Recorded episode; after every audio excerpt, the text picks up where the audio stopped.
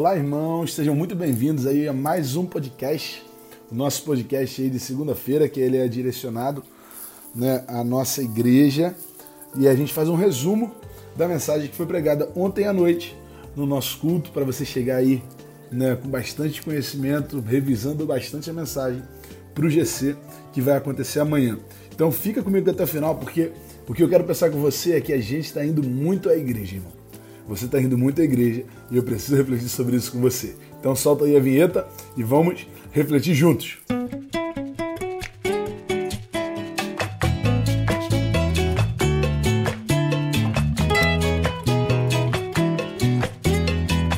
Então, irmãos, a nossa igreja, ela, ela tem um encontro chamado Dia de Membro, que é um encontro que a gente tem, estuda a nossa história, os nossos princípios e também os nossos valores, o nosso, a nossa missão, os nossos objetivos. Do, os dois valores que a gente identifica na nossa igreja, e, e isso não é uma questão que eu inventei, mas é algo que eu identifiquei, né, é o discipulado e, e o serviço. O discipulado ele se torna real através dos grupos de crescimento, através do nosso GC, que acontece toda semana na casa dos nossos irmãos. Inclusive, você precisa muito participar de um, né? O discipulado ele se torna, ele se torna visível dessa maneira. A maneira prática do discipulado é o pequeno grupo. E quando você não participa de um GC, você está dizendo para si mesmo que você é suficiente para caminhar sozinho e que não tem tempo para ajudar outras pessoas também nessa caminhada. Já o serviço, ele se traduz, ele se materializa, se eu posso falar assim, através do voluntariado. A nossa igreja se move através dos voluntários. E a gente precisa de pessoas que acreditem no que Deus tem colocado nos nossos corações. Durante esse tempo muito agradável que Deus tem me permitido viver à frente da nossa igreja, eu, eu já recebi testemunhos incríveis, irmãos de famílias sendo restauradas, ministérios sendo reavivados, pessoas sendo curadas, jovens sendo transformados, é, irmãos de todas as idades que têm sido alcançados pelo poder do Evangelho. Eu quero muito viver isso. A pergunta que eu quero já começar para você é: você também quer viver isso? Você, ou, ou você vai resumir a sua existência a uma busca moral por Deus, sem trazer um sentido exato daquilo que a gente deseja? Afinal de contas, hoje está na moda ser crente postar um versículo, gravar mensagem de reflexão, mas será que a gente está vivendo isso de maneira prática? A igreja é um instrumento estabelecido por Deus para nos dar suporte e também para darmos suporte a outras pessoas durante a caminhada. Né? É, por exemplo, a gente ouve muito falar, você, quando você pergunta a alguém se ela é crente, ela vai responder para você, não, eu estou indo na igreja tal, estou indo na igreja a, a, a colar, na igreja, na igreja daqui, estou indo na igreja ali. A minha pergunta hoje não é em qual igreja você está indo ou se você está vindo em nossa igreja, mas sim de qual igreja você é, seja ela de qual igreja for. É, eu não estou te chamando para estar aqui na igreja, né? embora você seja muito bem-vindo, mas eu não quero te tirar de alguma igreja para estar conosco. Mas o que eu quero fazer, o que eu quero que você entenda, é que a gente precisa tomar uma decisão é cômodo a gente ir a uma igreja, mas é incômodo expor as nossas necessidades, os nossos defeitos, as nossas feridas para alguém cuidar da gente. Teve um momento que Jesus estava com seus discípulos, ele questionou é, e ele os questionou sobre isso. Afinal, vocês pertencem ao meu corpo ou vocês não pertencem? Muita gente estava vindo até Jesus. Jesus movimentava multidões, isso era muito comum, mas nem todos estavam pertencendo a esse corpo. E a palavra de Deus fala lá em João capítulo 6, versos 53 até o 58, algo que eu quero compartilhar com você. Jesus lhes disse: Eu digo a verdade. Se vocês não comerem a carne do filho do homem e não beberem o seu sangue, não terão vida em si mesmo. Todo aquele que come minha carne e bebe o meu sangue tem a vida eterna, e eu o ressuscitarei no último dia. Pois a minha carne é a verdadeira comida e o meu sangue é a verdadeira bebida. Todo aquele que come a minha carne e bebe o meu sangue permanece em mim e eu nele, da mesma forma como o Pai que vive em mim me enviou e eu vivo por causa do meu Pai. Assim, aquele que se alimenta de mim viverá por minha causa. Este é o pão que desceu dos céus. Os antepassados de vocês comeram o maná e morreram, mas aquele que se alimenta deste pão viverá para sempre. Então, irmão, tem algumas coisas que eu queria muito compartilhar e queria que você guardasse a gente precisa se posicionar, irmão. Jesus espera um posicionamento nosso. No verso 53, ele chama a, a, os discípulos, chama a multidão à responsabilidade. Jesus lhes disse: Eu digo a verdade. Se vocês não comerem a carne do filho do homem e não beberem o seu sangue, não terão vida em si mesmo. Eu vou tentar contextualizar para aquilo que eu quero te dizer. Eu digo a verdade. Se vocês não fizerem parte do meu corpo, vocês não terão vida em si mesmo. Nós precisamos tomar uma decisão.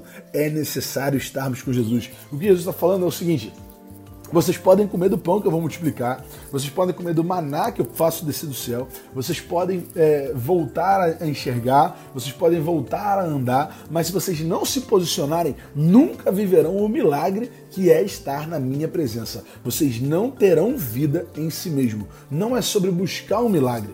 Porque isso pode ser, isso pode ter até motivado você até chegar aqui. Você pode ter vi, você pode ter chegado aqui através de um milagre, mas você só vai permanecer se você fizer parte do corpo.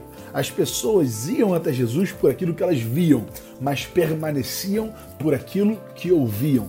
Tem muitas pessoas indo até Jesus por conta de um milagre, mas o que precisa fazer a gente permanecer é a palavra. A fé vem pelo ouvir e ouvir a palavra. Afinal de contas, irmão, todas aquelas pessoas que, que se alimentaram do pão que foi multiplicado, elas tiveram fome de novo. No verso 48, 49 e 50 desse mesmo João capítulo 6, Jesus fala assim: ó, Eu sou o pão da vida. Os seus antepassados comeram o maná no deserto, mas morreram. Todavia, aqui está o pão que desce do céu, para que não morra quem dele comer. Nesse momento em que Jesus cobra um posicionamento, e aí eu quero trazer essa responsabilidade para você também, você precisa se posicionar, meu irmão. Você precisa saber onde você está. Você está indo a uma igreja ou você pertence a uma igreja? Você é um visitante ou você é um membro? Você é alguém que quer viver essa vida ou você é alguém que só quer assistir essa vida? Se você define esse posicionamento, se você entende que existe uma decisão a ser tomada, todos nós nos desdobramos em alguns grupos. Grupos que buscam argumentos teológicos para contrapor isso que Jesus está falando. A Bíblia fala que os judeus começaram a discutir exaltadamente entre si. Como pode este homem nos oferecer a sua carne para, comer, para comermos? Ou seja, teve um povo que estava buscando esse argumento para contrapor né, argumento para justificar o próprio discurso. Algumas pessoas hoje tentam conseguir base bíblica para menosprezar a igreja. Irmão, os discípulos se reuniam na casa e nos templos. Você precisa também se posicionar. Eu preciso me posicionar. Onde está a sua vida hoje? Depois, alguns acham também que essa palavra é pesada demais. Ao ouvirem isso, verso 60 do texto que a gente leu de João capítulo 6, ao ouvirem isso, muitos dos seus discípulos, entenda, os discípulos, alguns dos discípulos, não um dos doze, mas dos discípulos que estavam ali em volta, disseram: Dura essa palavra, quem consegue ouvi-la? E aí no verso 66 a Bíblia fala que daquela hora em diante, muitos de seus discípulos voltaram atrás e deixaram de segui-lo. Ou seja, tem um grupo que busca argumento teológico para para estabelecer sua própria visão. Tem outro grupo que acha que essa palavra é pesada demais, mas ali naquele meio existiam aqueles que entendem que essa palavra é a verdade e é a verdade que liberta. Jesus perguntou aos doze, no verso 67 e 68, vocês também não querem ir? Simão Pedro lhe respondeu: Senhor, para quem iremos? Tu tens as palavras de vida eterna. Você e eu precisamos de um posicionamento, irmão. Jesus está nos questionando, está nos confrontando. Qual é a sua posição? E você precisa pertencer a algo. Você precisa pertencer a uma igreja. Você precisa pertencer ao corpo.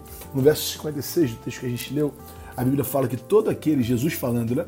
Todo aquele que come a minha carne e bebe o meu sangue permanece em mim e eu nele.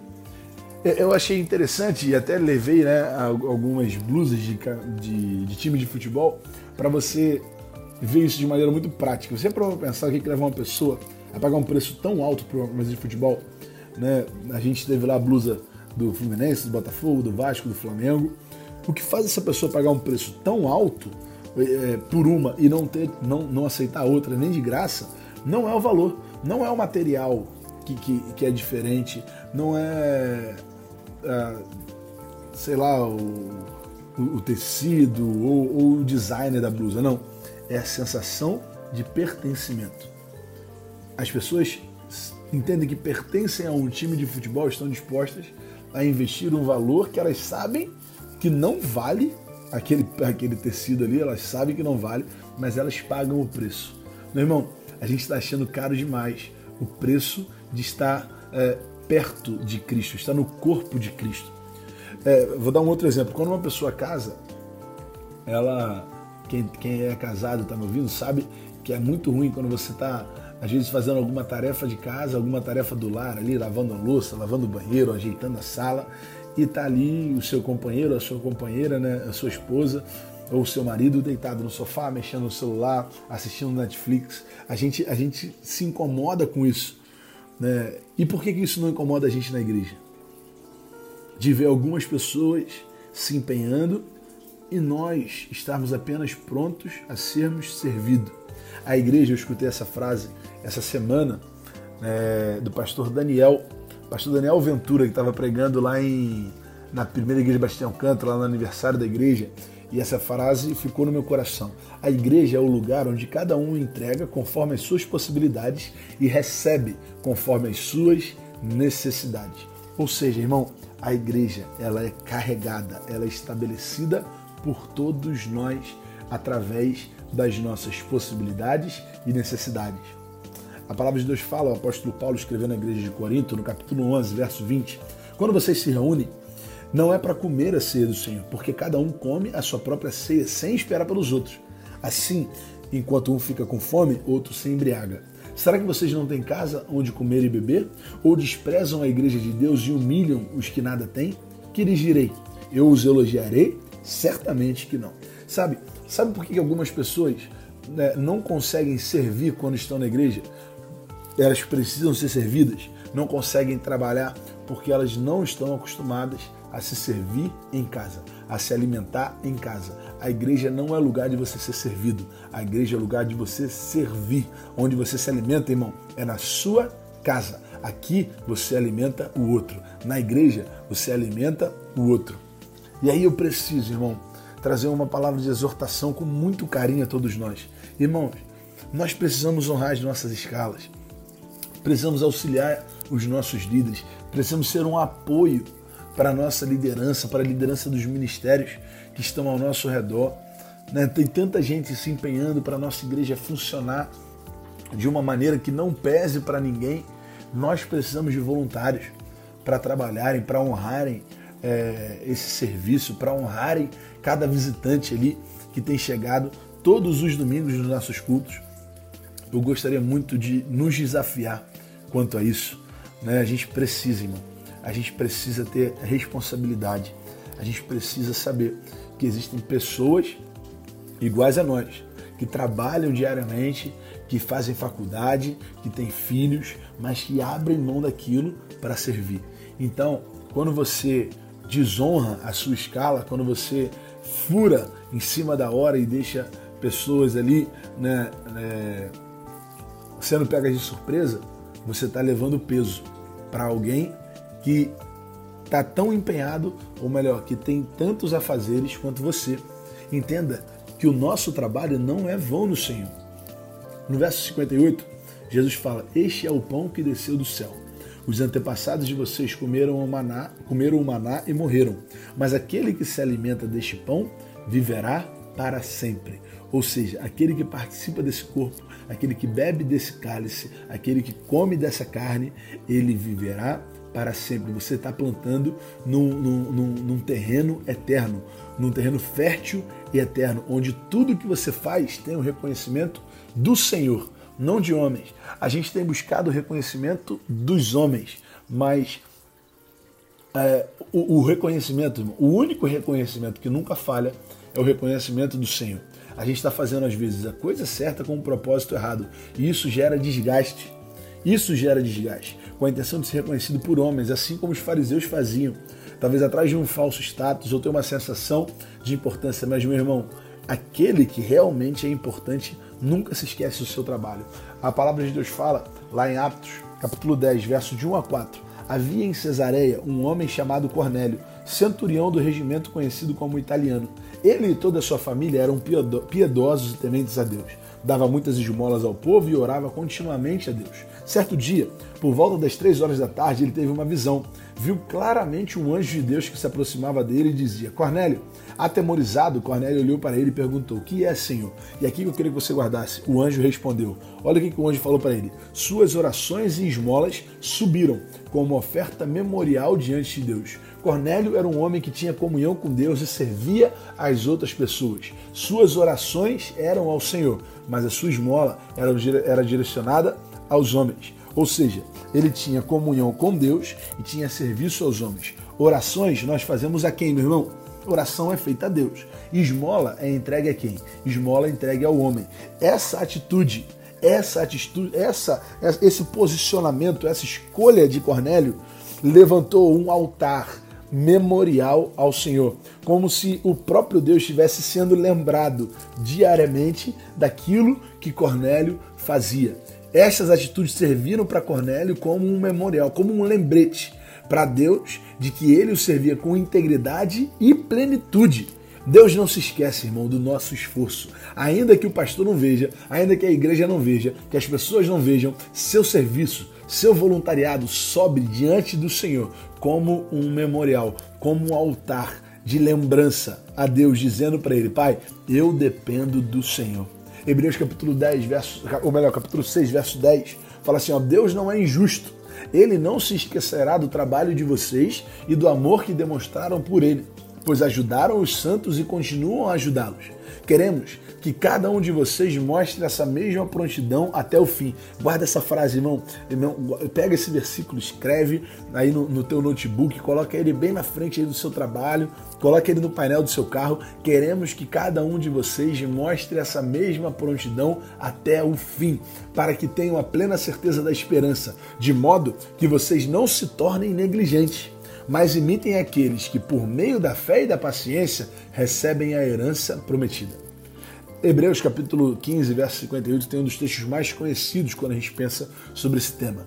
Portanto, meus amados irmãos, sejam firmes e constantes, sempre abundantes à obra do Senhor, porque vocês sabem que o vosso trabalho não é vão no Senhor. Meu irmão, tome um posicionamento essa semana. Escolha onde você quer estar. Pare de ir à igreja e pertença a uma igreja.